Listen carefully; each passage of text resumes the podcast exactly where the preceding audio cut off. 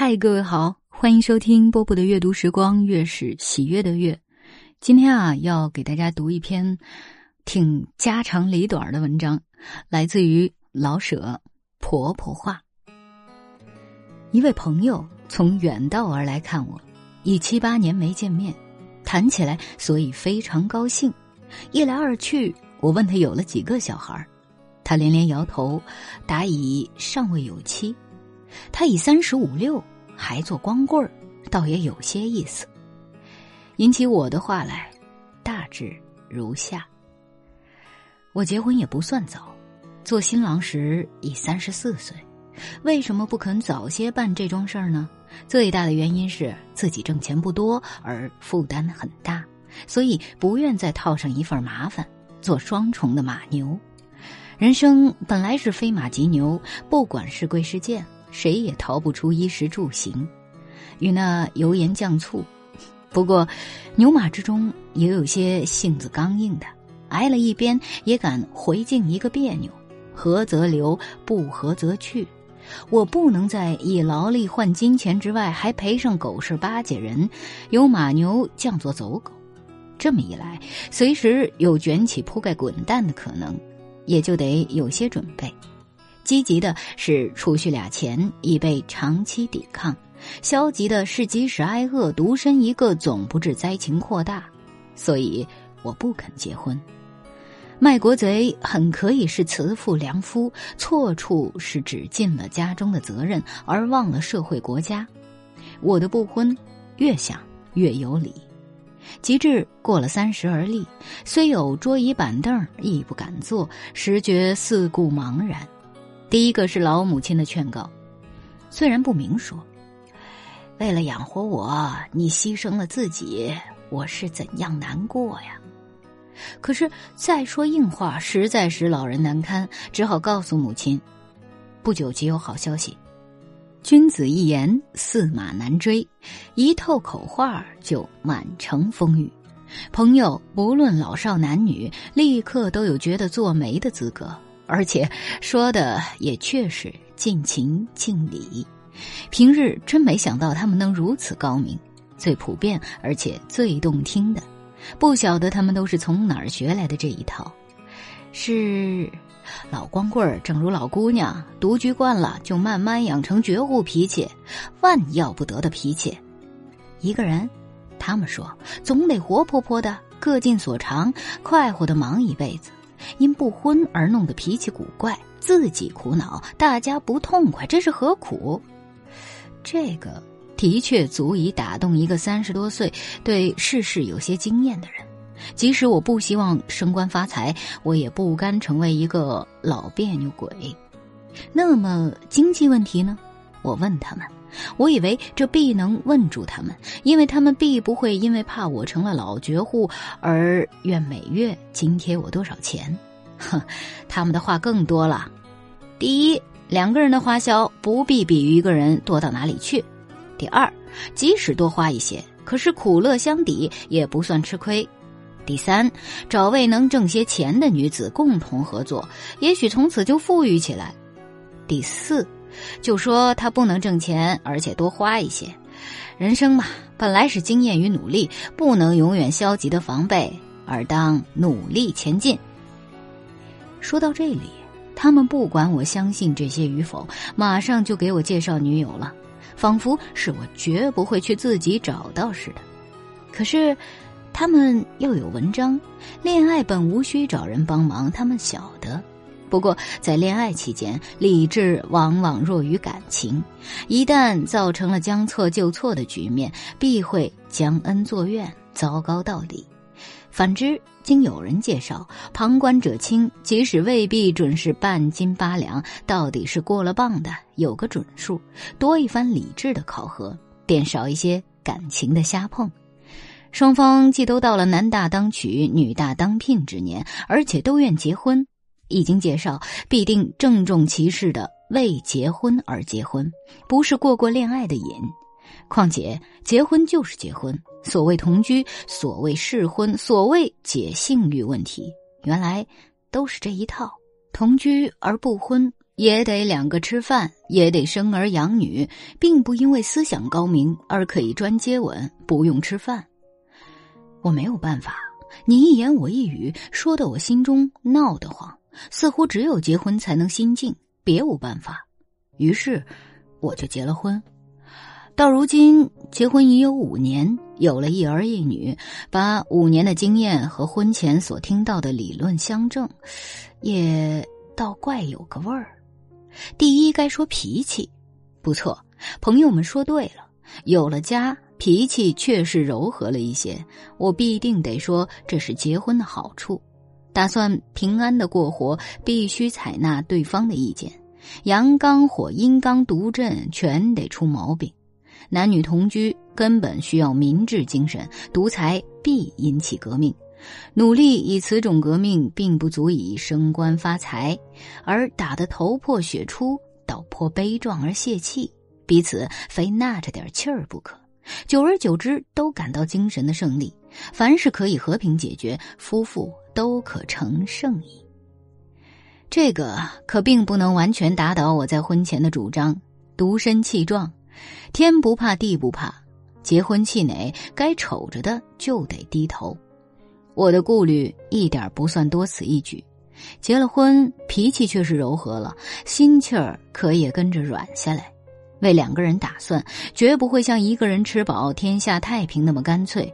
于是该将就着就将就着，不便挺起胸来大吹浩然之气。恋爱可以自由，结婚无自由。朋友们说对了，我也并没有说错。这个，请老兄自己去判断。假如你想结婚的话，第二该说经济。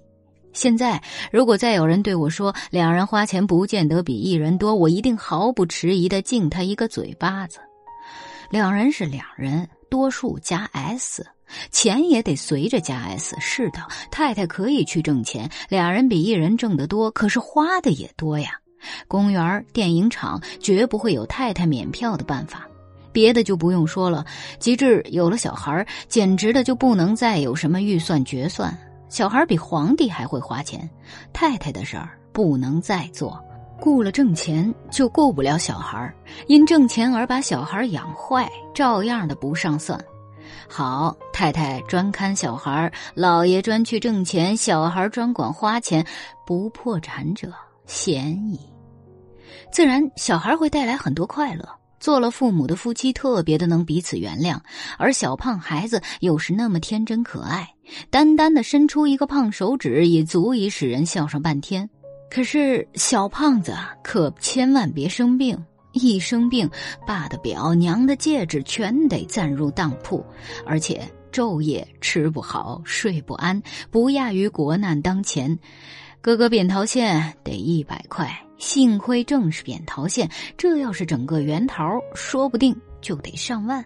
依我自己说，我对儿女总算不肯溺爱，可是只就医药费一项来说，已经使我的背又弯了许多。有病难道不给治吗？小孩真是金子堆成的，这还没提到将来的教育费，谁敢去想？闭着眼瞎混吧。有人会说喽。结婚之后顶好不要小孩啊，不用听那一套。我看见不少了，夫妻因为没有小孩而感情越来越坏，甚至去抱来个娃娃，暂时敷衍一下。有小孩才像家庭，不然家庭便和旅馆一样。要有小孩，还是早些有的为是。一来妇女岁数稍大，生产就更多危险；二来早些有子女，虽然花费很多，可是。多少能早些有个打算，即使计划不能实现，究竟想有个准备。一想到将来，便想到子女，多少心中要思索一番。对于做事花钱，就不能不小心，这样夫妇自自然然的会老成一些了。要按着老法子说呢，父母养活子女，感到子女长大，便倒过头来养活父母。假如此法还能适用，那么早有小孩更为上算。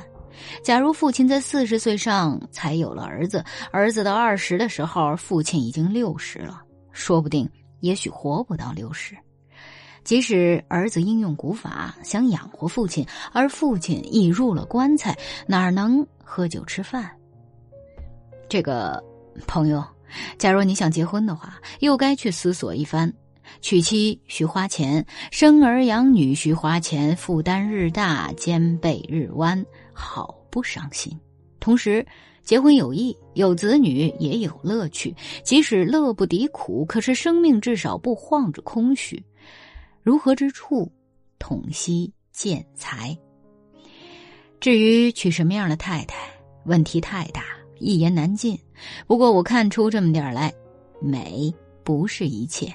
太太不是图画与雕刻，可以用审美的态度去鉴赏。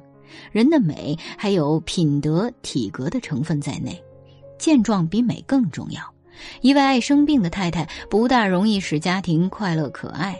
学问也不是顶要紧的，因为有钱可以自己立个图书馆，何必一定等太太来丰富你的或任何人的学问？据我看，结婚是关系于人生的根本问题的。即使高调很受听，可是我不能不本着良心说话。吃喝。性欲繁殖，在结婚问题中，比什么理想与学问也更要紧。我并不是说富人应当只管洗衣做饭抱孩子，不应读书做事。我是说，既来到婚姻问题上，既来到家庭快乐上，就趁早不必唱高调，说那些闲牌儿。这是实际问题，是解决生命的根源上的几项问题。那么，说真实的吧。不必弄一套知乎者也，一个美的摆设，正如一个有学问的摆设，都是很好的摆设。可是未见得是位好的太太。假若你是富家翁呢，那就随便弄什么摆设也好。不幸你只是个普通的人，那么一个会操持家务的太太实在是必要的。假如说吧，你娶了一位哲学博士，长得也挺美。可是，一进厨房便觉恶心。夜里和你讨论康德的哲学，力主生育节制，即使有了小孩也不会抱着，你怎么办？听我的话，要娶就娶个能做贤妻良母的。尽管大家高喊打倒贤妻良母主义，你的快乐你知道，这并不完全是自私，因为一位不希望做贤妻良母的，满可不嫁而专为社会服务啊。